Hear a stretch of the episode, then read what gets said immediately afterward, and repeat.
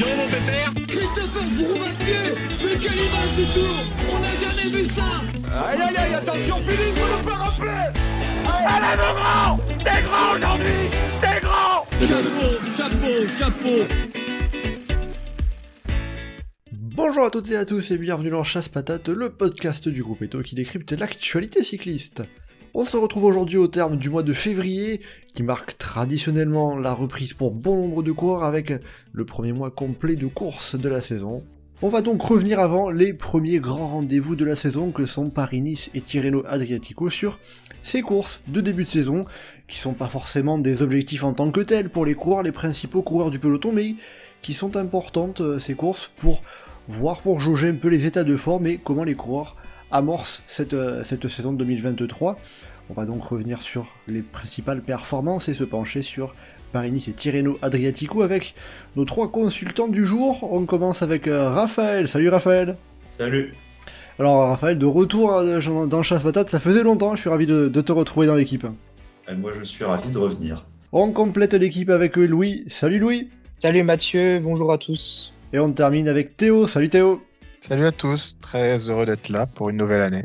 Eh ben parfait, vous savez tout, vous avez le programme. Attention au départ à chasse patate, c'est parti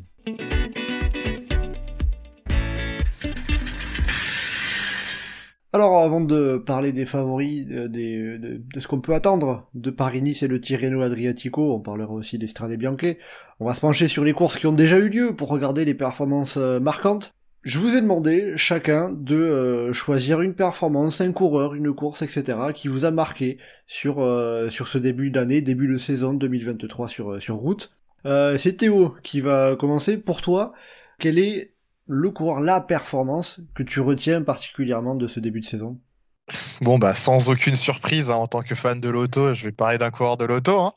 Avis euh, un peu biaisé, bah, visiblement. Oui, oui, absolument, complètement, mais il faut l'assumer.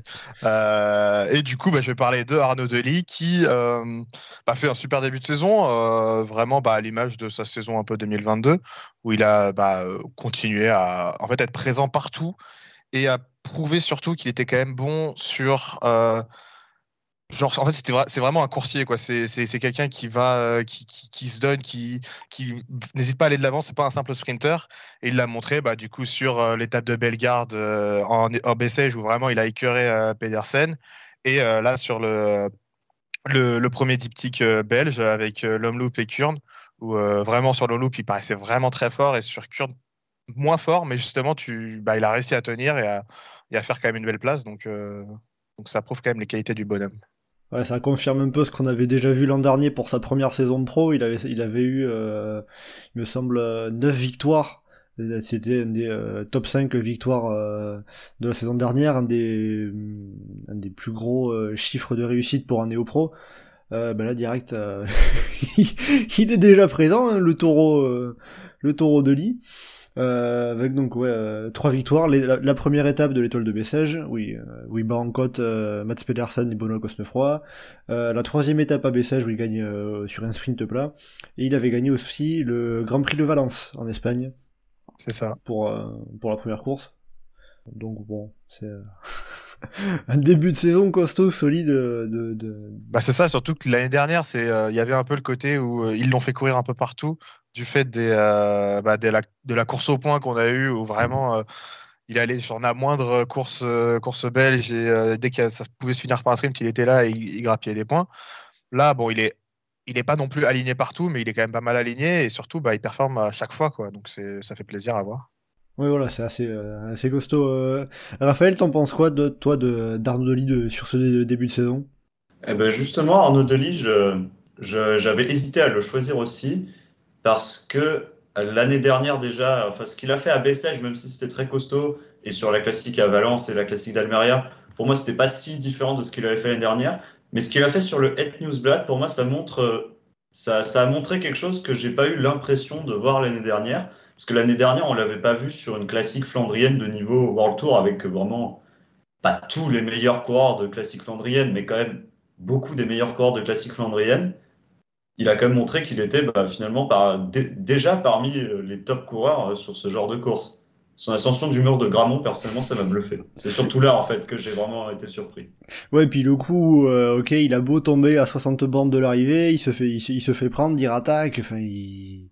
c'est n'importe quoi. En plus, il tombe et il y a, et il y a personne qui le ramène. hein. Il y va tout seul, Oui. il rentre tout seul. Et après, c'est lui qui attaque. Enfin, il a rien à, rien à branler. Hein. Juste, il en a Non, rien à branler. euh, il est fort comme un bœuf, hein, ce... Peut- Peut-on comparer ça à la course de Mathieu Van Der Poel sur le Tour des Flandres 2019 ah, C'est le Het Newsblad, hein, c'est pas le Tour des Flandres. Bah après, euh, après, il est encore jeune, hein, euh, Deli. Hein. Van Der Poel, il avait quoi? Il avait 25 ans à ce moment-là? ouais, ouais, ah non, mais là, Deli, il a, quoi? Il a 20 ans, je crois, il va bientôt 21, avoir je crois. 21. Il, Ah, va, il a encore 20 ans. il va sur ses 21 d'ici deux semaines. Ouais, voilà, c'est ça. Louis, est-ce que tu rejoins, t'as été toi aussi impressionné par Arnaud Delis, notamment sur l'Omloop Newsblad euh, samedi, euh, la course d'ouverture du calendrier belge? Ouais, complètement euh, un vrai numéro. euh, Enfin, c'est impressionnant si on regarde le, contraste avec la course de Florent Sénéchal, qui lui aussi est victime à un moment donné, qui est ralenti par une chute et, et qui revient, mais qui derrière est complètement cramé pour le final, alors que Deli justement parvient à être acteur du final et ouais, c'est assez impressionnant. Moi, ce qui m'a marqué surtout, c'est l'état d'esprit du, du bonhomme. Genre, a 21 ans, euh, pas froid aux yeux, la tête sur les épaules. Enfin, j'avais regardé euh, son interview euh, après Kurn où, euh, où justement il est piégé par la course, il est pas, il est dans le peloton qui est derrière et euh, il pourrait être déçu d'être passé à côté d'une victoire, mais euh, mais le petit tacle sur les autres équipes en mode oui bah les autres équipes elles nous ont pas aidé à rouler, elles ont perdu aussi la course. On sent que le mec a la tête sur les épaules et ouais c'est un vrai champion à en devenir et et on va en entendre parler pendant quelques années de ce Arnaud Delis. On peut dire que l'Autodestiny, ils ont tiré le jackpot, hein, avec Arnaud Delis là pour se relancer. hein. Il y a besoin un peu de remonter la pente et euh, c'est un coureur extrêmement prometteur. Alors, bon, on va dire, on, a, souvent tendance à faire des comparaisons un peu par rapport aux coureurs qu'on connaît, euh, à ce qu'on a déjà vu par le passé. À quel coureur on pourrait le comparer? Est-ce qu'on peut dire que c'est un peu le nouveau Bonnen peut-être? Compliqué. Hein. J'attends de voir en fait un peu pour le comparer vraiment à, à quelqu'un. Parce que oui, Boonen, ça pourrait l'être, mais, euh, mais quand même, Boonen, c'est pas n'importe qui. euh, genre, c'est faut attendre un peu avant de le comparer à Boonen, j'aurais envie de dire quand même. Euh, donc, ouais, j'attends de voir encore, je pense, un an ou deux, et après, on pourra faire une comparaison. Est-ce que est-ce que c'est Boonen? Est-ce que je sais pas Là, j'ai pas trop de noms, d'autres noms qui viennent en tête, mais, mais ça peut. Franchement, euh, c'est- un bon coursier. Sprinter, euh, sprinter, euh, sprinter bourrin quoi. Oui, voilà, c'est pas, c'est pas en tout cas le, le, le coureur qui est pur sprinter comme les Caleb One par exemple, hein, pour prendre une référence euh, au sein de l'équipe de l'Auto Destiny. Euh, Arnaud Delis est un coureur, euh, un sprinter beaucoup plus passe-partout. Et puis il faudra voir notamment sur les, euh, sur les premières courses World Tour de cette saison. Il n'avait pas énormément couru en World Tour l'an dernier. Là, cette année, on voit il est notamment prévu sur Paris-Nice et Milan-San Remo sur, sur le mois de mars. Donc, ça- Il en San Remo où il sera en duo avec Caleb Ewan d'ailleurs, si je dis pas de bêtises. Donc euh, Caleb Ewan ayant déjà fait deux fois deuxième à San Remo, ce sera intéressant de voir comment voilà. ça, dans ce qui est ce que ça peut donner. dans ce qui est attendu pour l'instant, après, euh, on verra peut-être qu'il y aura des, des changements de plan, mais faut voir déjà sur Paris-Nice, on y reviendra peut-être tout à l'heure. Ça pourra être intéressant à suivre. Raphaël, à toi de, de, de continuer ce, ce tour de table. euh, qui est-ce qui t'a marqué, toi, sur, euh, sur ce début de saison? Alors moi j'ai choisi de parler de Filippo Ganna parce que sur le Tour d'Algarve, euh, finalement, euh, il m'a assez impressionné. Alors déjà, il était costaud à San Juan, mais à San Juan, il nous a habitués à faire de belles montées sur euh, l'Alto Colorado. Il a déjà fait deux fois, deux fois deuxième à San Juan, et donc là, c'était la troisième fois.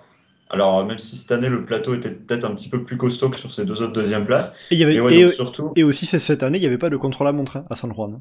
Et aussi, cette année, il n'y avait pas de contre-la-montre, effectivement. Donc c'est... Et surtout, ouais, sur le Tour d'Algarve, euh, bah, Filippo Ganna, alors autant sur le chrono, on peut peut-être être déçu qu'il n'ait pas gagné, mais bon, il fait euh, troisième derrière Kung et Cavagna qui fait un très gros chrono, donc euh, ça reste un résultat correct. Mais euh, c'est surtout sur l'étape euh, de l'Alto d'Omalien que je m'attendais pas à le voir aussi fort. Filippo Ganna qui fait top 10 au sommet d'une ascension de 2,5 km à presque 10% de moyenne. J'ai trouvé ça très costaud, donc, euh, et pourtant, j'ai pas l'impression que Ghana est spécial, se soit spécialement affiné par rapport aux années d'avant, ou en tout cas qu'il qui, ouais, a essayé de perdre du poids. Donc, euh, bah, je ne sais pas s'il essaye de devenir meilleur grimpeur, parce qu'on avait déjà entrevu des bonnes qualités en montée sur le Giro 2020 notamment. Mais moi, j'ai été très impressionné, bah, particulièrement par cette étape du Tour d'Algarve où il fait top 10 sur une montée comme ça, sur une montée très pentue. Après, c'est souvent aussi un coureur qui commence très bien sa saison. hein. On peut dire pour. Ouais, ouais, je sais. donc, euh, mais- Bah, en plus, l'année dernière, bon, il avait fait son record de l'heure, il avait fait une performance exceptionnelle, mais globalement, sa deuxième moitié de saison avait été un petit peu décevante à partir du Tour de France.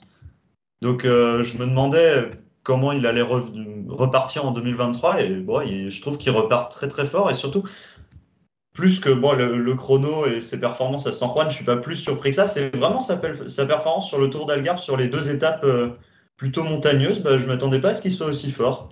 Donc, euh, bah, j'avais envie de- d'en parler parce que à Tirreno, par exemple, euh, je me demande s'il va pas pouvoir jouer la gagne sur, sur bah, déjà il va jouer la gagne sur le chrono, mais aussi sur les étapes accidentées. Et euh, avec la forme surtout, euh, il peut avoir un rôle déterminant dans la lutte pour le général. Alors, je pense pas qu'il puisse jouer le général parce que l'arrivée au sommet est trop dure, mais dans son équipe, ça risque d'être un facteur déterminant. Et même ensuite, sur la campagne de classique, il va faire Paris-Roubaix euh, comme l'année dernière et Milan-San Remo. Il y a deux ans, si je dis pas de bêtises, il avait quand même fait une sacrée montée du Poggio. Donc, euh, je, je j'ai hâte de le voir cette année sur Milan-San Remo.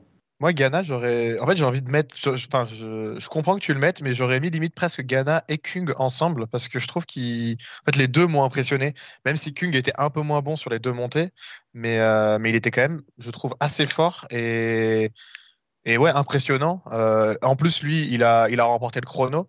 Donc, euh, c'est comme s'il avait conservé sa puissance en, permettant de grimper un peu mieux. Donc, c'est pour ça que j'aurais ouais, mis peut-être les deux en même temps, où là, il y a deux.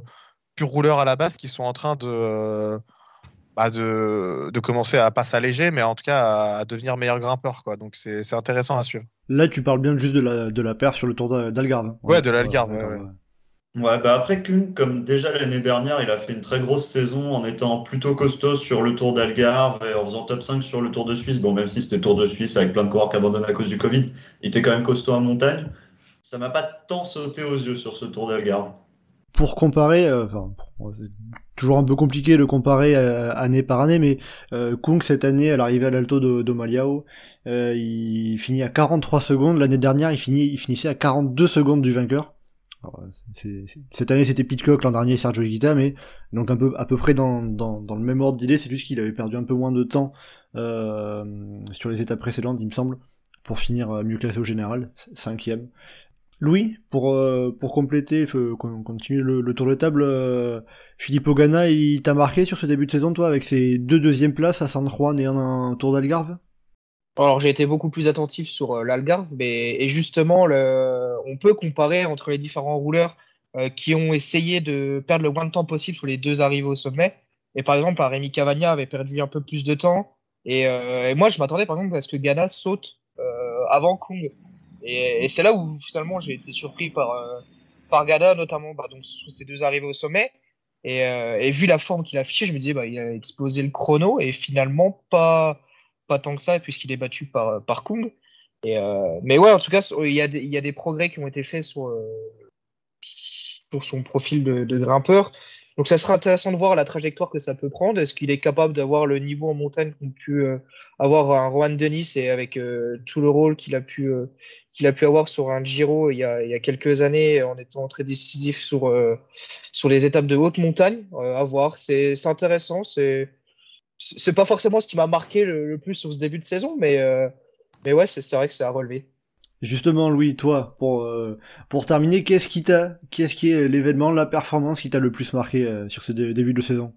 Alors, on n'est pas forcément sur une performance physique euh, énorme en elle-même, mais c'est un, on va dire que c'est pour le symbole et, parce que c'était quand même attendu par une bonne partie des suiveurs du cyclisme et notamment les Français. Bah, C'est évidemment la, victoire de Brian Cocard sur le Santos Tour Down Under. Euh, sa première World Tour, euh, au moment peut-être même où on pensait qu'elle n'arriverait plus, et ben c'est à ce moment-là qu'il surgit sur, donc, sur la quatrième étape avec un, un final euh, sprint en faux, plat, en faux plat montant où il excelle, euh, où il était passé si proche de cette victoire sur le Tour en 2016, si je me trompe pas. À Limoges, Et, face et à là, Marcel Kittel. C'est ça, pour quelques millimètres. Mais cette fois, là, pour le coup, il n'y avait pas de.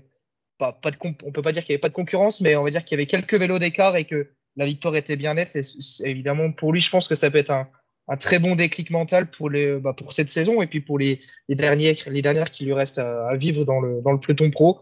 Euh, alors, il est aligné sur euh, Paris-Nice, mais euh, bon, a priori, on va en parler dans quelques instants, et je ne vois pas d'étape qui peut vraiment lui, convenir face à des sprinteurs plus puissants ou des sprinteurs plats. Mais vraiment, sur un critère Dauphiné, moi, j'exclus pas de revoir un Brian Cocard relever les bras avec ce, c'est voilà, cette victoire qui, va lui provoquer un petit déclic mental, je pense.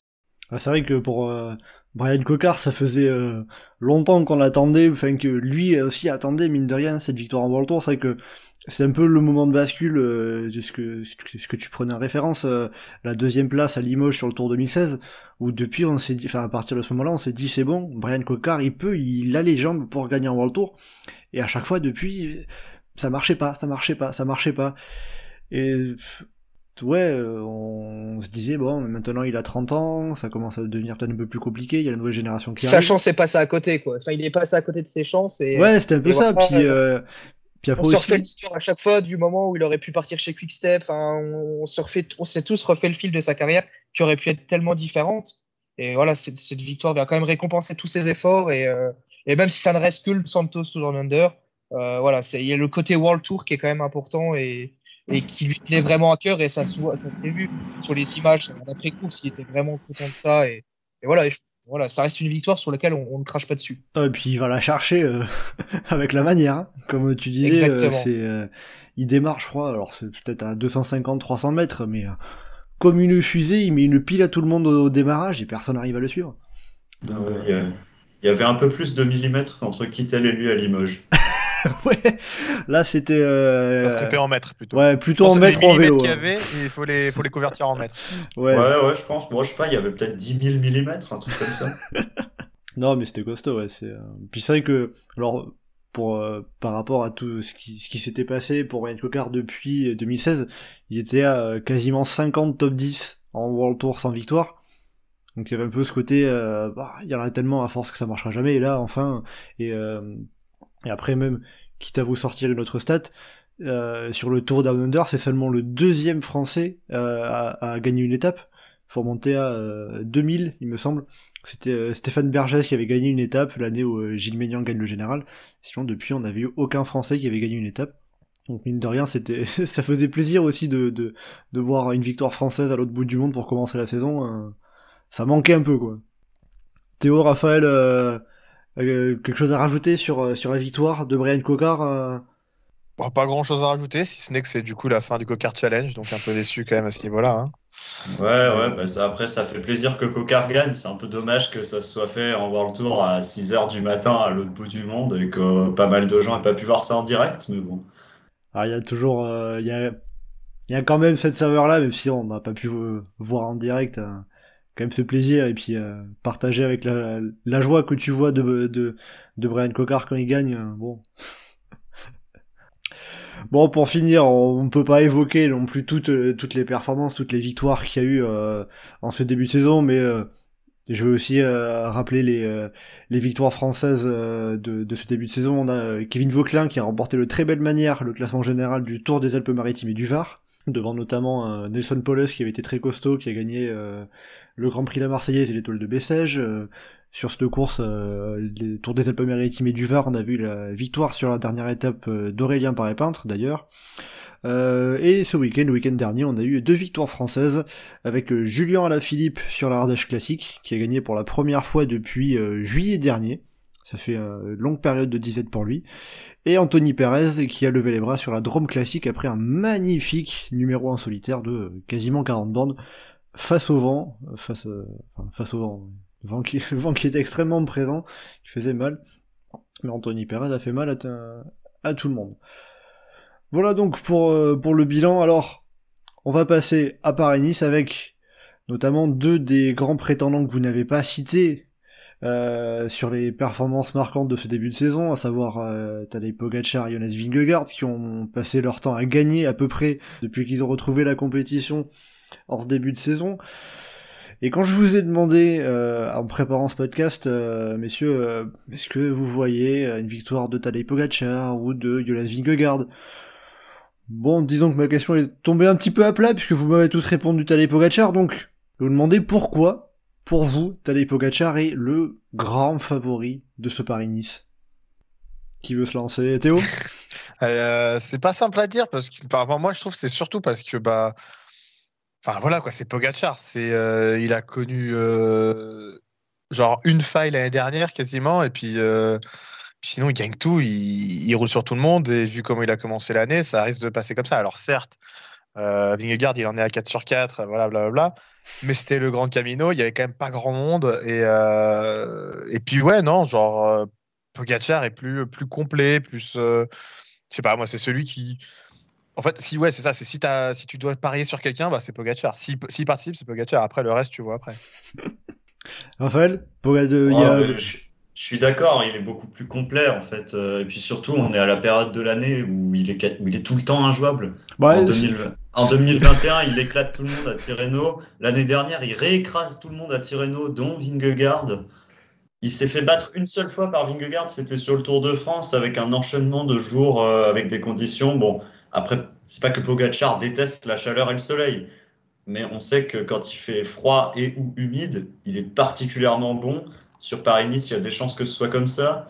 Puis ouais, il a, il a quand même plus de punch que Vingegaard. En plus, depuis le Tour de France l'année dernière, je trouve qu'il il a l'air beaucoup plus, pas plus affûté. Il était déjà assez affûté avant, mais j'ai l'impression qu'il est plus fin qu'avant. Donc peut-être aussi que sa deuxième place sur le Tour derrière Vingegaard l'a conduit à changer un petit peu physiquement pour être, je, je sais pas, euh, pour être un peu plus fin et être un peu moins gazier, un peu plus grimpeur pour être, pour être sûr, entre guillemets, de, de battre Vingegaard. En tout cas, ouais, pour moi, physiquement, c'est le meilleur. Après, ce qui peut faire la différence en faveur de Vingegaard, c'est le chrono par équipe. Parce que la Jumbo, bon après on n'a pas encore la start list complète, mais a priori, la Jumbo pour moi c'est supérieur à la UAE Emirates sur le chrono par équipe. Et dans les bordures aussi, je pense que Vingegaard sera mieux accompagné, puisqu'a priori il y aura des gars comme Laporte, Van donc donc euh, ça, devrait être bien costaud. Après, euh, voilà, la UAE, comme ils n'ont pas encore mis toute leur start list, c'est un peu compliqué de, de faire des conjectures de ce point de vue-là. Oui, voilà, pour l'instant, on n'a pas encore les start list complètes. Euh, Paris ça commence dimanche, il a le temps de, couler de l'eau sous les ponts.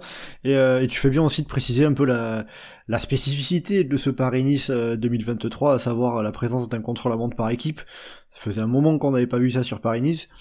Et euh, ça suffisait pas, puisqu'il a fallu ajouter une nouvelle nouveauté dans la nouveauté, puisque ça sera pas un chrono par équipe traditionnel, puisque les temps seront pris sur chaque coureur, alors que euh, jusqu'à présent c'était enfin, un contrôle à montre par équipe euh, traditionnel comme on a l'habitude d'en voir.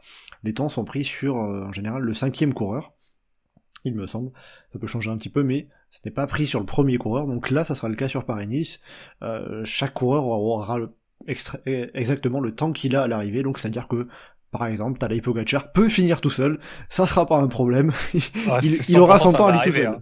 Il va arriver tout seul. Alors je je vois pas un monde où il où à la fin là il commence pas à, réenclencher les watts et à lâcher tout le monde. Hein. Bah a priori toutes les équipes quand un leader qui joue le général vont faire ça. Alors le leader va sprinter à la fin. Ouais, ça va être ça va être marrant à voir. Ouais, ouais, bah après, je sais pas, c'est vraiment. Moi, je, je suis pas fan de ce genre d'innovation complètement artificielle. Bon, même si ça devrait être fun. Pas fait ça sur les Hammer Series, quoi. pas sur une vraie course.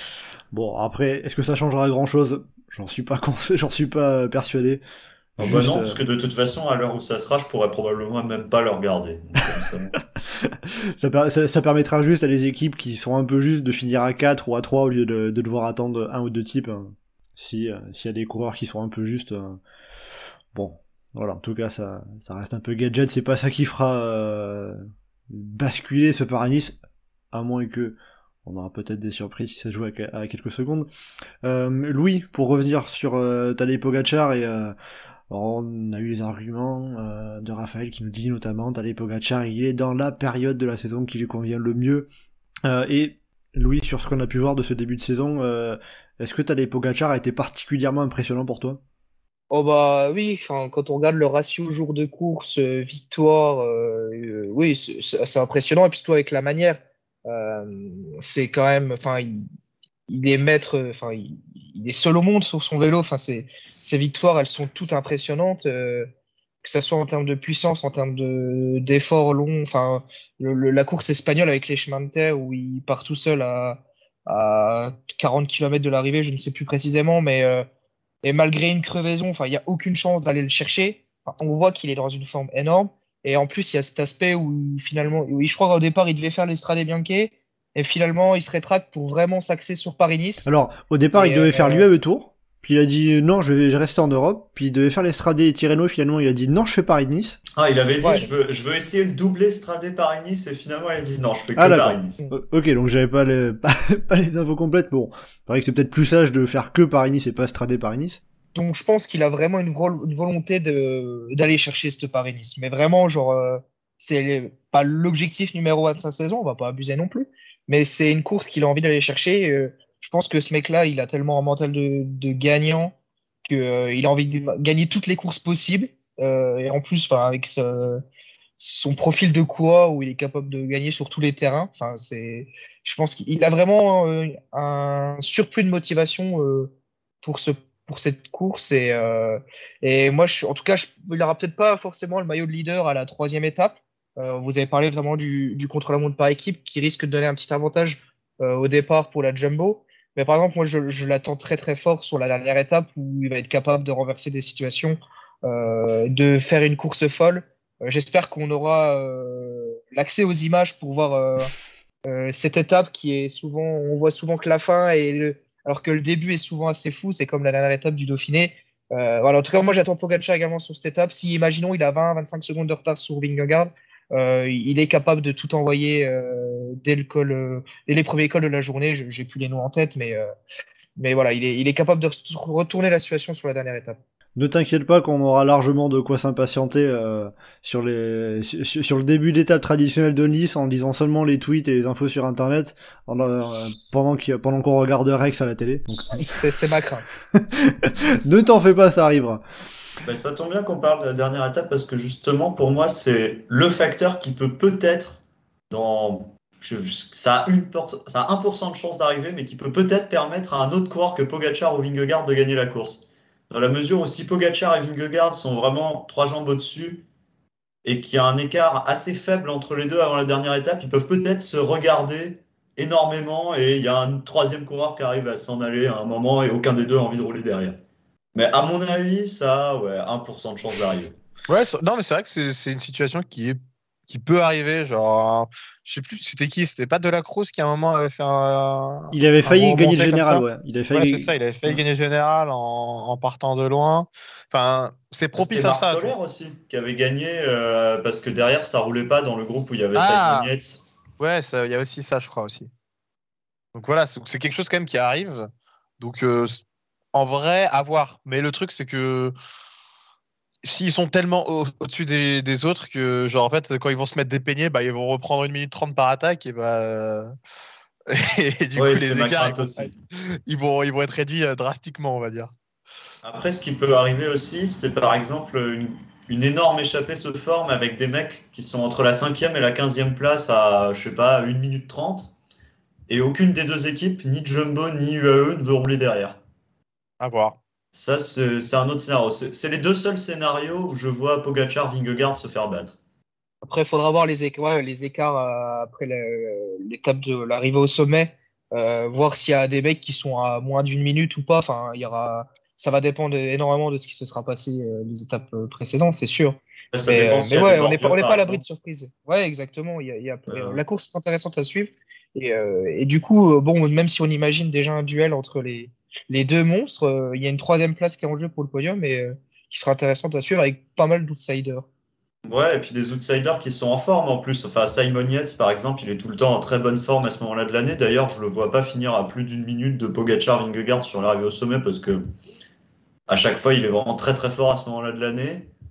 Il y a Daniel Felipe Martinez qui a gagné le Tour d'Algarve, David Godu qui a montré une très bonne forme. Donc, euh, Là, il y a, pour, euh, même derrière Pogachar et Vingegaard, en fait, il y a plein de super bons coureurs. C'est juste que le plateau de Paris-Nice cette année est tellement bon que ces coureurs semblent devoir se résigner à jouer la troisième place. Donc du coup, si je comprends bien, pour vous, la victoire, ça sera euh, Pogacar ou Vingegaard à 99%. Bah, a priori, c'est sous le papier, mais on, le, cyclisme euh, nous réserve tellement de surprises que finalement, on ne sait pas, ça trouve, première étape, il y a des bordures, ça, chute, euh, un des deux, voire les deux, sont out et on n'a pas du tout la même course. Enfin, on, on peut, de toute façon, c'est tout l'intérêt d'analyser des courses, c'est qu'on peut faire toute l'analyse par un bout ou par un autre. la course, elle est différente et, même si voilà, on, s'attend à ce duel. Il y a une petite hype autour de ce duel. Il y a l'aspect revanche du tour.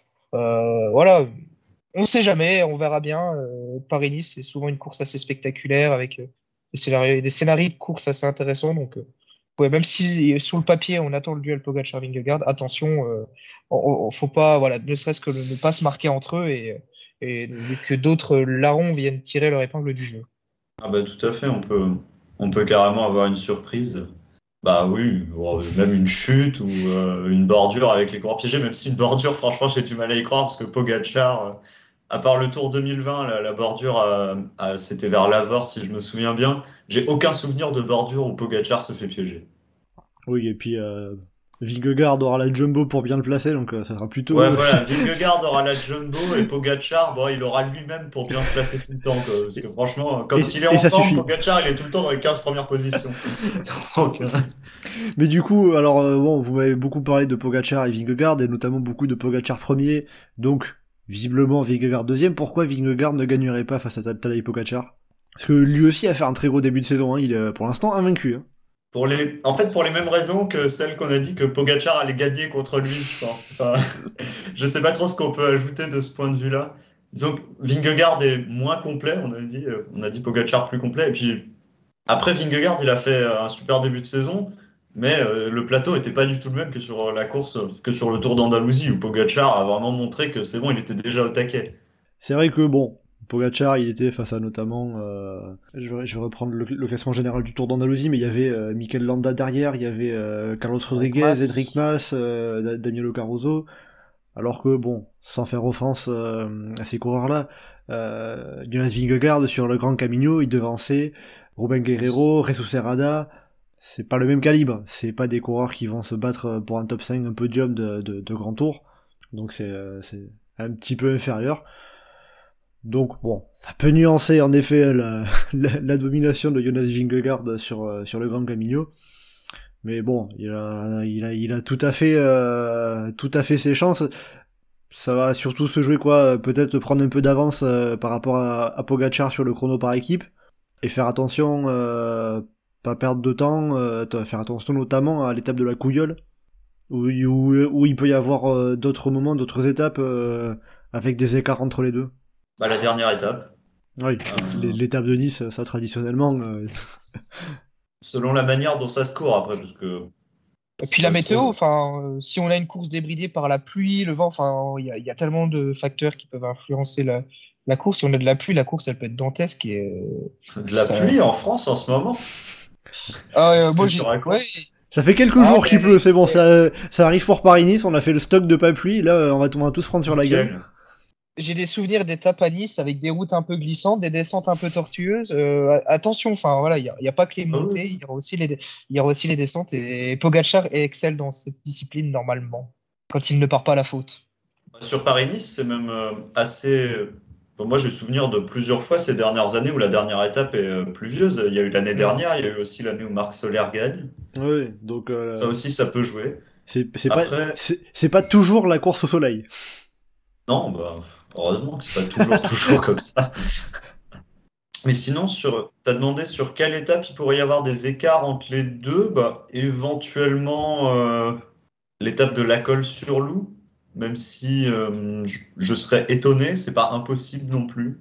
Bah, un Pogacar avec du retard, peu, je pense. Euh, essayer de, bah, d'attaquer de, loin et de, de bourriner c'est quelque chose d'envisageable. Après, euh, en fait, là, c'est bah, comme Louis a dit, c'est beaucoup de. Enfin, on, imagine beaucoup de scénarios dans notre tête, mais finalement, c'est compliqué à voir parce que ça reste encore le début de saison. Il y a deux grands favoris, mais, mais, il peut arriver vraiment énormément de choses. Et, et franchement, tout peut arriver, dont une attaque, là, du coup, sur la colle sur l'eau, à 50-70 bornes de l'arrivée. Et puis après, il faudra aussi surveiller la, première arrivée au sommet sur la quatrième étape, euh, la, Loge des Gardes, qui fait 6, km 700 à, 7%. Ça sera le premier juge de paix euh, pour, le, pour les grimpeurs et déjà peut-être des, des, des premiers écarts. Ça sera moins long que le col de la Couillole euh, le dernier samedi, mais il y aura de quoi faire des écarts en tout cas, euh, c'est certain. Il y y, y a les bonifications, il y a des sprints bonus qui peuvent être placés euh, des endroits un peu stratégiques. Donc, euh, Alors, j'ai donc, j'ai ouais, pas, a- j'ai pas de sprint bonus euh, qui sont. Euh, Enfin, des sprints intermédiaires, mais je- non. Ouais. ah oui, non, non, je dis, en fait, non, je dis non. Il n'y a pas Ah, 3-2 et une seconde de bonif au sprint intermédiaire? C'est ce que je me demandais, en fait, justement. Alors, il y a des bonifications. Alors, alors, les, alors pour les bonifications, c'est 10 secondes, 6 secondes et 4 secondes à l'arrivée. Et à chaque sprint intermédiaire, 6 secondes, 4 secondes et 2 secondes. Ouais, tu, tu vois, sur la première étape, là, la verrière, il y a là, un sprint intermédiaire à 5 bornes de l'arrivée euh, sur une côte. Donc, je pense que tu vois, le... bon, on devrait s'attendre peut-être à un sprint à- en comité réduit. Mais euh, Ouais, et puis un sprint qui va pas s'arrêter après la côte alors, hein, parce que ouais, mais enfin, c'est aussi proche voir. de l'arrivée. Mais c'est vrai que en fait, tout- les sprints, euh, tous les sprints intermédiaires de Sparini se sont placés à des endroits stratégiques plutôt Mm. sur la sur la fin d'étape, euh, ou alors à des sommets de à des sommets de montée. euh, comme par exemple, euh, c'était sur, euh, sur l'étape de Saint-Paul-Trois-Châteaux, c'est au sommet du- d'une montée qui a 50 bandes de l'arrivée, mais c'est peut-être l'occasion Ouais, y s'il y aura a plus peut-être il y aura d'échappées. peut-être euh, des échappées. Il y aura des échappées, je pense. À ce moment-là de la course, il y aura sûrement des échappées. Oui, là peut-être, voilà. Mais en tout cas, il y a, en effet, comme tu dis, le coup de euh, aller chercher à se battre pour des, pour des bonifs, ça peut rentrer en compte aussi. Donc ça sera... euh, Il faudra suivre ça en tout cas. Il y a un sprint intermédiaire sur une ligne droite exposée au vent? ça, ça, c'est un bon point stratégique, ça. Alors j'ai pas ce niveau de détail là, je suis désolé Raphaël. euh, Merde alors. Et puis pour prévoir qu'il y aura du vent de côté le jour-là, faut, faut être très fort quand même. Oh, je sais pas, quand t'es quand t'es dans la région centre, tu considères que ce sera du vent d'ouest, et quand tu vois un endroit qui est entre deux forêts où il y a des champs autour, bah, tu fais un sprint intermédiaire. Je veux bien essayer de te commander du vent de côté, mais j'aurais du mal. hein. Aïe, aïe, aïe. Bon, sinon, euh, pour, euh, pour finir sur le classement général, alors vous, avez un petit peu évoqué les, autres prétendants qui pourraient venir se mêler à la lutte, pourquoi pas. Hein. En tout cas, il y aura une place sur le podium, au moins une à prendre. On va avoir du euh, Simon Yates, Daniel Felipe Martinez, pourquoi pas Mathias Kielmose ou Jack Egg, et côté français notamment David Godu, Romain Bardet. Il y a de quoi faire une petite question comme ça, un podium français, une place sur le podium, c'est faisable? Sur le niveau que David Godu a montré sur ce début de saison, je pense qu'il en est capable, même si la concurrence euh, est vraiment costaud. hein, parce que Bah, là, ça va être le chrono qui va faire peur pour Godu. Ouais, c'est vrai, c'est vrai. Parce que vu que c'est pris que- sur chaque coureur, euh, il va falloir qu'il suive euh, Kung à la, à la trace. hein. Ouais, mais t'as as, des bons rouleurs hein, dans l'équipe. Hein. T'as tout. T'as des Oui, Desmar qui c'est vont ça. pas trop mal. T'as Géliette. Scott Ah non, Sons déjà- ça, ça- ça, bien sûr, mais vu que c'est pris sur chaque coureur, faut, euh, faut pas qu'il en fasse de trop et qu'il reste plutôt. Voilà, qu'il qu'il s'économise un peu pour pouvoir suivre Kung à la fin. Quoi, Après, euh, ne t'inquiète pas, je pense pas que Stéphane Kung euh, ira le lâcher dans le dernier kilomètre. hein. Je pense pas non plus. Mais, euh, mais du coup, c'est peut-être qu'il ralentit. Enfin, voilà. Je Ah, pense que. peut-être sa spéciale, Kung, il roulera, il se retournera pas, il se rendra pas compte. euh, Non, ça c'est Philippe Pogana sur la piste. C'est différent. Euh, bon, pour finir, parce que Paris-Nice, vous l'avez dit, il y a un gros gros plateau, et ça concerne aussi les sprinters, où on a euh, tous les tous les sprinters euh, costauds gaziers qui seront au départ. Ils auront euh, quoi, deux trois sprints à se mettre sous la dent, donc euh, ça peut être intéressant. On a pêle-mêle Tim Merlier, euh, Arnaud Delis, Sam Bennett, Arnaud Demar, Olaf Koy, euh, Mats Pedersen, Alexander Christophe, Caden Groves, Brian Cocard, et la liste peut être encore longue. Est-ce que vous avez un favori, un coureur qui peut se se détacher du lot parmi tout ça? Bon, le plus Non. rapide, c'est Tim Merlier. Mais, euh, mais le problème, c'est que toutes les étapes lui, lui conviennent pas. Donc, euh, je pense que oui, c'est Tim Merlier qui sera le plus rapide. Mais après, euh, c'est même pas sûr que ce soit lui qui en gagne le plus. Raphaël? Bah oui, voilà, je suis d'accord avec, euh, avec Théo. En fait, ce Tim Merlier, a priori, en point de vitesse, c'est le meilleur. En plus, il a le train hein, de la Quick Step. Mais euh, sur Paris-Nice, en général, c'est c'est des sprints après une course de costaud. Donc, euh, je suis pas sûr qu'il soit si fort que ça. Ça va être, ça va être euh, moi, je suis impatient de voir Arnaud Delis euh, sur des sprints face à vraiment un gros plateau, euh, sur des sprints plats. Est-ce que vous sentez l'attaque d'Arnaud Delis dans le final de la première étape pour- Avec Tadej Pogacar, ouais. Ah, ça, pas mal. Il y a moyen. Franchement, si, si ça arrive, c'est super. Ah bah, comme euh, il y a quelques années, euh, démarre avec euh, Pinot À la et, Philippe. et à la Philippe. Démarrer à la C'était Philippe. pas ouais. Pinot. Ah, il y avait pas Pinot, il y À avait la la Ah, c'était Tony Galopin qui avait attaqué et Demar avait contré Ouais. avec Alaf. Oh la Ah, précision. j'ou- J'oublie les, les attaques de Tony Oui, Galopin. Aïe, aïe, aïe, ça se perd. hein. Non, pour la précision, c'est Galopin qui attaque. C'est Alaf qui, est- qui compte. Alaf qui et contre et Desmarques qui revient. et Desmarques qui, revient au train juste euh, à la Oui, fin. c'est vrai, je m'en rappelle maintenant. Et Alaf qui lance le sprint en premier contre Desmarques hein, quand même. Il a même pas peur. Ça. Euh, bah voilà, peut-être que ça arrivera là sur la première étape. Ah, ce serait pas mal. Bah, Peut-être qu'il y aura encore Desmarques d'ailleurs. C'est ça. Peut-être, hein. Le, le sprint. Pogacar de démarre. Avec Pogacar qui Pogacar, gagne évidemment. évidemment. Alors, alors là, déjà, mais euh, le groupe Eto et Twitter avec explose, hein. Ça, je, je vous préviens. Ah, on aura Mats Pedersen aussi dans le genre, hein, franchement. Ouais, c'est vrai. Ah, il y a de quoi. Euh, La, la- la petite côte à 5-6 km de l'arrivée euh, sur la première étape, franchement, ça va être folklorique à mon avis. Et pour peu qu'il y ait eu du vent avant, avec une course de guerriers et un groupe à de 30-40 coureurs maximum qui se détachent, enfin voilà, on peut imaginer plein de scénarios, scénarios de course. euh, je pense que ça se finira entre Costaud et donc Deli et Pedersen, en tout cas sur cette première étape, euh, ce sont des gros, gros, gros clients. En vrai, sur la première étape, il y a peut-être même moyen que, euh, que Jumbo fasse le coup en mode. euh, Mm. ça- genre, sur, euh, justement, sur la petite côte à 5 bornes, ils, ils font leur Ouais. train euh, Von Hooydonk, Coy et Laporte qui lance Laporte. Vingegaard. et, et après, ils, ils tentent de finir comme ça. hein. Ouais, bah après, il y aura Pogachar pour leur revenir dessus. Tu vois, l'année dernière, il n'y avait pas Pogachar, donc il pouvait partir à 3. Mais là, Pogachar, même s'il est en 70e position au pied, il y reviendra. Alors, Raphaël, tu me parlais tout à l'heure de est-ce qu'il y a euh, un sprint intermédiaire en ligne droite au milieu euh, exposé au vent? Alors en tout cas, j'ai une arrivée qui sera bien en ligne droite, euh, Fontainebleau, une dernière ligne droite qui fera plusieurs kilomètres. Donc ça sera bien sympa. Voilà, si tu veux pour le pour l'organisation des trains des sprinters, tu auras de quoi te régaler sur cette deuxième étape. Ok, bah j'espère que c'est pas trop large. Que ce sera pas un sprint à la UAE Tour. Parce que sinon, c'est pas cool. Je te rassure, en France, on n'a pas des routes qui font 20 mètres de large. Y a pas de souci. Ouais, c'est vrai. En tout cas, pas au milieu de, pas au milieu des villes de 20 000 habitants, quoi. Oui, ça, ça, ça, c'est sûr en tout cas. Bon, en tout cas, du coup, il y a un gros plateau de sprinters, il y aura de quoi faire. Enfin, un gros plateau, pas que de sprinters. Hein. C'est, euh, ça sera très intéressant à suivre. Euh, alors comme ça, est-ce que c'est plus Paris-Nice ou Tirreno Atletico que vous attendez cette semaine? En Paris-Nice. Ouais, Paris-Nice également, quand même. Théo? Ouais, ouais pareil, Nice aussi quand même. Eh ben, ça tombe bien, on va parler de Tirreno Atletico maintenant.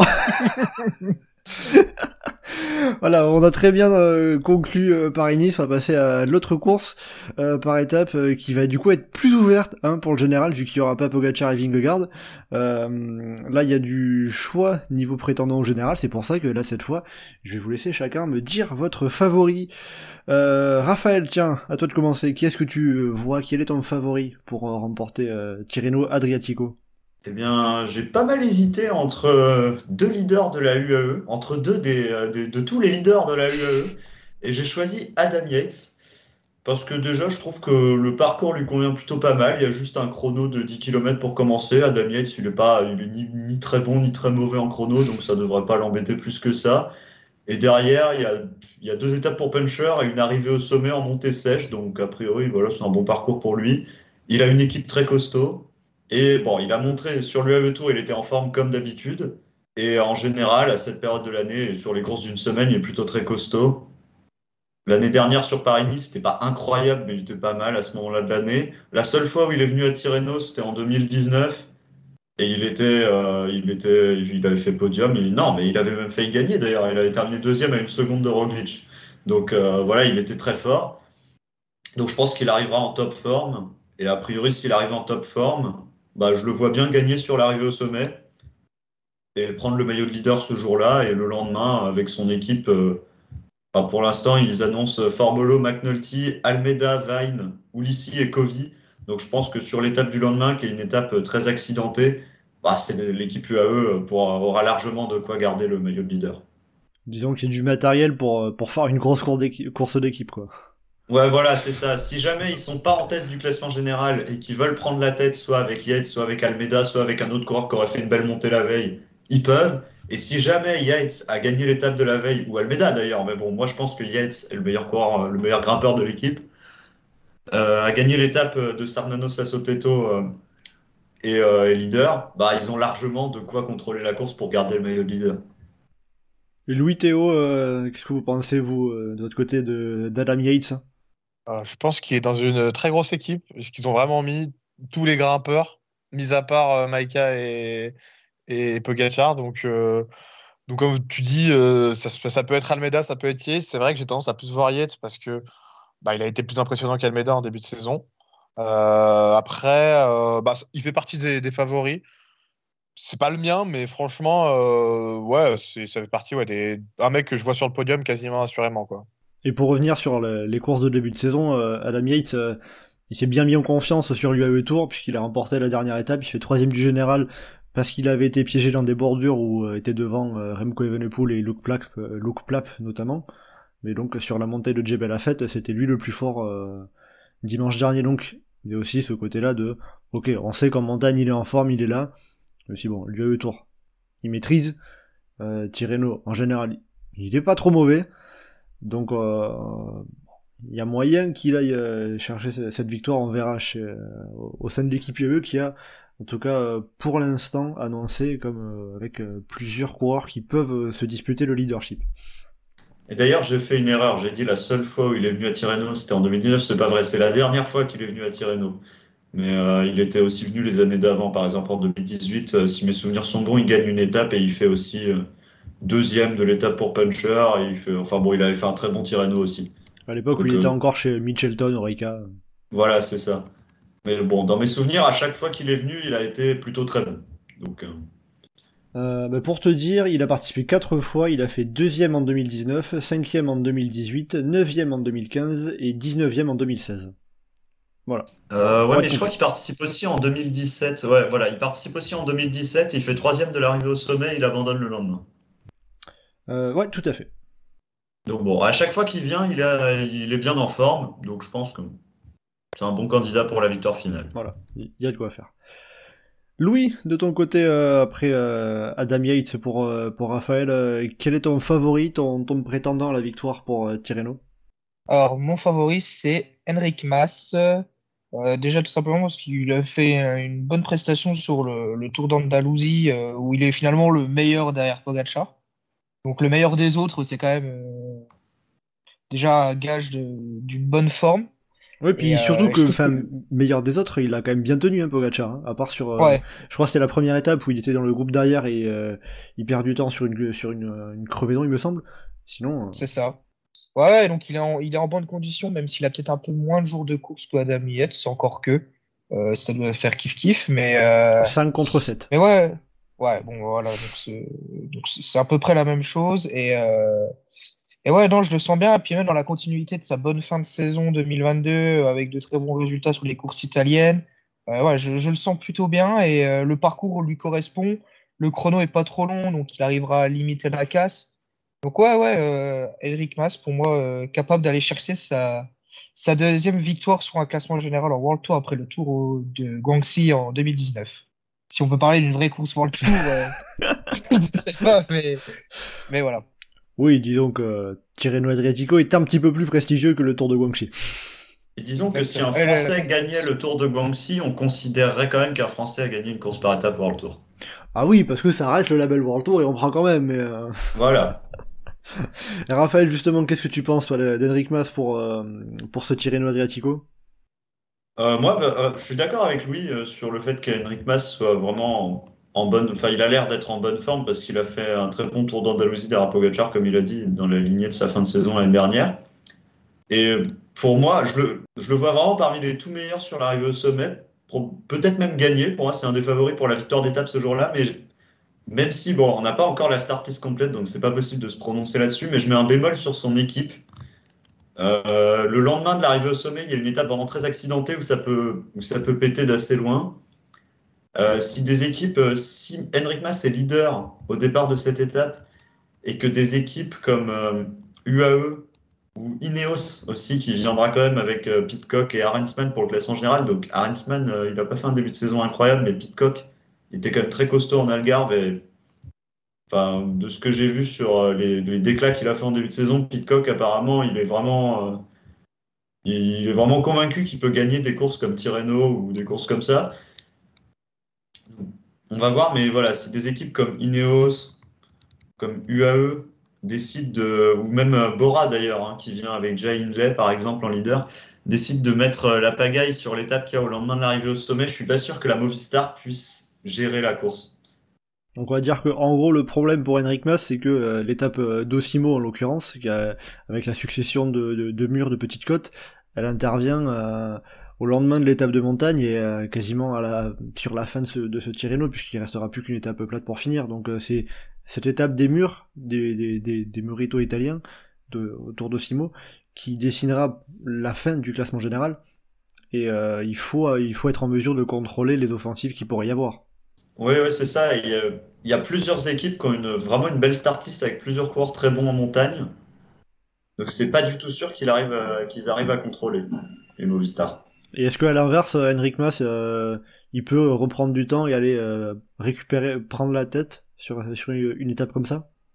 Bah, par exemple, imaginons qu'il y a un scénario avec une équipe qui a le maillot de leader avec pas beaucoup d'avance et Henrik Mas qui est, je sais pas, deuxième ou troisième à 6 secondes du premier. Et, euh, et que l'équipe qui a le maillot de leader contrôle toute la course, bah, Henrik Mas, finalement, il pourrait prendre le maillot de leader dans la... parce que ça finit en côte. Je crois la dernière côte, c'est quelque chose du genre 1 km à 8%. Bah, en fait, il pourrait prendre le maillot de leader en attaquant dans la dernière côte et en gagnant l'étape. C'est aussi un scénario qui est envisageable. Bon, après, on verra. Moi, j'ai pas envie de dire que c'est perdu euh, à cause de son équipe, hein, parce qu'on voit bien que l'équipe Movistar, cette année, euh, il n'y a plus Alejandro Valverde, mais euh, ils sont partis pied au plancher. Ça, ça commence très fort, donc on ne sait jamais. Hein. Pourquoi tu as utilisé le mot mais entre il n'y a plus Alejandro Valverde et ils sont partis pied au plancher Ah non, mais c'est juste que il n'y a, plus la tête d'affiche Alejandro Valverde, et cela étant, ils ont fait un très bon début de saison. Ouais, bien sûr. Moi, je pense même qu'en en fait, ils sont meilleurs sans lui, mais ça ne tient qu'à moi. Ce, n'est que mon avis, évidemment. genre, si tu mets un petit Ruben Guerrero dans la compo, euh, ça peut être un solide soutien pour Enric Mas. Oh bah. Je sais pas s'il va être prévu, mais. Euh, si c'est le cas, ça, serait plus que solide, oui. Oui, bah, c'est juste que globalement, son équipe, qui, enfin, ils peuvent mettre euh, qui ils veulent, hein, ça me paraît quand même moins fort que Ineos et UAE. Et même, et même Bora, hein, quand même, parce qu'ils viennent avec une très grosse équipe, là, Bora. Bon, c'est vrai que UAE, euh, Bora, qui viennent avec plusieurs leaders. de suite, de suite ta sélection fait un peu, est un petit peu en dessous si tu n'as qu'un seul leader. Voilà, c'est ça. Mais Bahreïn aussi. Euh, bon, ah, non, parce que Bahreïn, ils ont lambda, mais derrière, euh, bon, ils ont pas, bon, pareil, ils ont pas encore mis toute leur start list. c'est un peu compliqué en fait de faire des pronostics en prenant en compte les équipes et le niveau des équipes, vu qu'il n'y a pas encore toutes les start lists. Mais ce qui est sûr, c'est que UAE, Ineos, Bora, ça va être très très fort. Et on va donc euh, terminer ce, passage en revue des favoris euh, après Adam Yates et Henrik Mas. Euh, Théo, pour terminer, qui est-ce que tu choisis? Bah alors moi j'ai envie de prendre un giga risque. Vraiment, je pense que c'est le risque de, de, ce, de, cette, de ce podcast. C'est on a parlé de, de qui était le loser français en World Tour. Maintenant on va parler du loser ultime en World Tour, Wilco Kelderman. Et c'est lui qui, euh, bah, du coup, on a parlé des équipes, mais euh, il a une très belle équipe avec lui. Euh, et franchement, moi, je pense qu'il peut totalement. Enfin, en tout cas, il a les capacités. Enfin, il a les, il a les qualités vraiment pour bah, gagner ce, ce Tirreno.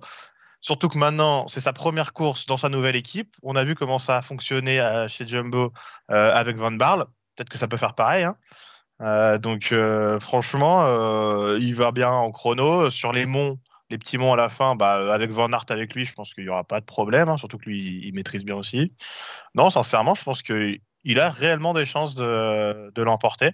Alors, c'est peut-être pas le favori numéro un, mais, mais je pense qu'il a vraiment des chances de l'emporter. Bon, tu fais la comparaison avec Van Barle, Van Barle sort quand même d'une saison où il a gagné Paris-Roubaix, par exemple, mais pour Kelderman, il faudra peut-être qu'il ait ses jambes de 2021-2020 ça lui sera plus favorable euh, déjà. 2022 est un peu plus compliqué, mais avec la. Ouais, passant chez... classé une clavicule comme chaque année. Hein, euh, mais oui, après en, en passant chez, chez, Jumbo, un changement, un changement d'équipe, un travail différent, ça peut, ça peut jouer aussi. On verra, ça sera l'occasion de voir si, euh, si ça lui fait du bien sur, sur ce Tirello qui sera sa première course, enfin sa première course par étape de la saison. Parce que Jumbo a l'habitude de faire courir assez très peu ses coureurs. Louis Raphaël euh, Wilco Calderman, euh, c'est un, prétendant sérieux ou c'est euh, un coup comme ça, un pari, une pièce jetée en l'air par Théo? Bah, Il a pris un risque, hein, il l'a dit. Donc, bon, Calderman, moi je sais pas, je le vois bien faire entre 4ème et 7ème. Après, j'avoue avoir du mal à l'imaginer vainqueur, mais Pourquoi pas, après tout. euh, C'est vrai que chez la Jumbo, ils sont toujours très très bons. euh, enfin, ils font toujours des entames de saison très très costauds. Et euh, là, pour le coup, il aura une très grosse équipe derrière lui. A priori, euh, je vois pas quel autre coureur pourrait être leader dans l'équipe. Peut-être euh, Van Aert s'il décide de jouer le général, mais ça m'étonnerait parce qu'il prépare les classiques. Donc bon, non, pourquoi pas. Même si moi, je ne le vois pas vainqueur. Bon, de, mon côté, ce qui me fait être prudent concernant Calderman, c'est qu'il n'a pas encore couru cette saison et que du coup, on n'a rien pour euh, juger son état de forme actuel. Et euh, euh, ça se trouve, il sera en condition, capable de jouer les premiers rôles, hein, j'en sais rien, mais, voilà, ça, restera sa course de reprise et, et donc on est un petit peu dans l'inconnu. Mais en tout cas, c'est une belle prise de risque, et ça, je le salue. Bon, on salue le risque et puis on verra le résultat euh, Ouais, de- c'est ça. dans deux semaines. C'est vrai, ouais, t'as tenté, bravo, bien. Bah après, tu vois, moi, je sais pas ce que vous en pensez, mais Wout Van Aert, ce sera aussi sa course de reprise, et pourtant, je suis quasiment sûr qu'il va gagner deux étapes et qu'il terminera hors du top 3 sur seulement une étape. Ouais, mais, mais il, a, il, a, il a la saison de cyclocross dans les jambes, ce qui, ce qui est un peu différent du cas de Calderman, euh, qui n'a Hmm, c'est vrai. Je pense, je pense pas qu'il qu'il est dû la- Je pense pas, je pense pas qu'il ait eu la même charge de travail que Van Aert sur les, les deux trois derniers mois. Bah, J'espère pour lui, hein, parce que, Oui, parce puis, que euh, sinon, il va être un peu cramé. et puis euh, Wout van Aert aussi pour euh, pour nuancer qui, qui qui aurait dû reprendre sa saison ce week-end sur le, le, le week-end d'ouverture en Belgique et euh, il a décalé sa, sa reprise parce qu'il il était malade euh, lors de, lors des camps d'entraînement euh, de Jumbo. Il fera pas non plus l'Estrade Bianche donc pour le coup ça sera lui vraiment c'est sûr sa course de reprise Tirreno. Donc euh, bon, il aborde pas en tout cas sous les meilleurs auspices en termes de préparation en ayant été malade ces, ces, ces derniers jours, c'est certain. Euh, Après, je pense que la Jumbo fait surtout ça pour être sûr qu'il n'y ait pas de problème, mais à Oui, mon avis, voilà. quand il reprendra, il sera, il sera, euh, il sera au top. Ça, ça, ça, c'est sûr, c'est le, genre d'équipe à ne vouloir prendre aucun risque et assurer autant que possible. Pour finir sur, sur Tirreno, on a aussi, euh, là aussi, pléthore de coureurs qui, qui seront intéressants à suivre pour, pour les étapes. Comme ça, en vrac, on a du Mathieu Van Der Poel, Wout Van Aert, euh, Wout Van Aert. Justement, t'as Pitcock, euh, Julien Alaphilippe, et côté sprinter, Jasper Philipsen, Fabio Jacobsen, euh, ou encore euh, Binyam Girmay. Est-ce qu'il y en a un que vous attendez en particulier? En dehors de Wout Van Aert, hein, que Raphaël a cité? Ouais, bah euh, Pitcock, hein. Franchement, euh, j'ai envie de le voir en tant que leader, euh, ce qu'il ce peut faire euh, sur voilà sur une course un peu plus euh, parce que là il a été très impressionnant en Algarve sur l'arrivée euh, là sur le mur là euh, à la fin. Vraiment il, moi il m'a bien impressionné, mais euh, mais du coup maintenant j'ai envie de le voir sur bah du coup sur déjà une montée plus longue et même sur un tour complet. Euh, à voir, franchement. franchement, j'aurais pu le pic aussi en, en favori. Ouais, j'avais hésité aussi à le mettre en favori, mais je me suis dit que comme il n'avait pas assez de références sur les courses d'une semaine, bon, j'allais prendre, euh, j'allais prendre un gars, euh, t'es sûr qu'il va faire top 3, quoi, Adam Yates.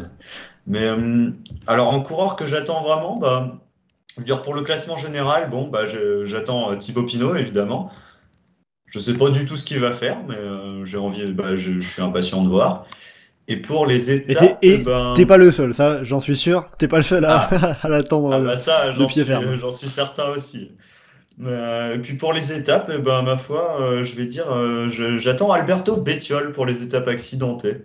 Bon, même si pour les étapes accidentées, il y a vraiment un plateau très très costaud entre Van Aert, Van Der Poel, Alaphilippe, Girmay et, et puis les favoris du général aussi qui vont se mêler à la lutte. Mais Bettiol, bon, quand il est en forme, il est capable de, jouer du derrière avec ces coureurs-là. Donc je suis curieux de voir hein, s'il sera à son top niveau ou non. On aura déjà une indication sur l'Estrade Bianche.